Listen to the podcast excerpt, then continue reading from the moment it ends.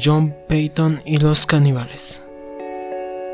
Empezamos con John Peyton, misionero de la iglesia presbiteriana reformada de Escocia, rodeado de caníbales crueles. En una ocasión el misionero fue presentado por el jefe guerrero, dándole el nombre de Missy. Agitando su garrote, se incorpora mencionando que sea quien protegerá a Missy. Cuenta una ocasión cuando el jefe guerrero y su hermano traían consigo un grupo portadores de mosquetes y armas primitivas. En un momento él fue apuntado listos para disparar. Ni podían orar. De repente ellos se alejaron.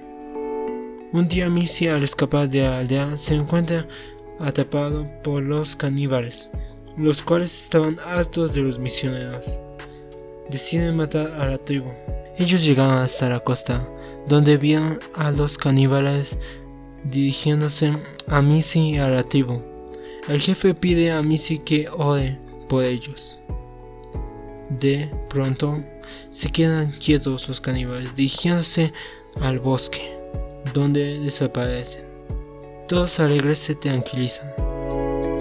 En más escritos, cuentan cómo una lluvia calmó las llamas de la iglesia hechas por otra tribu. Al darse cuenta de que no eran bienvenidos, toman un barco mercante llamado Blue Bells, tratando de huir de la furiosa Tana.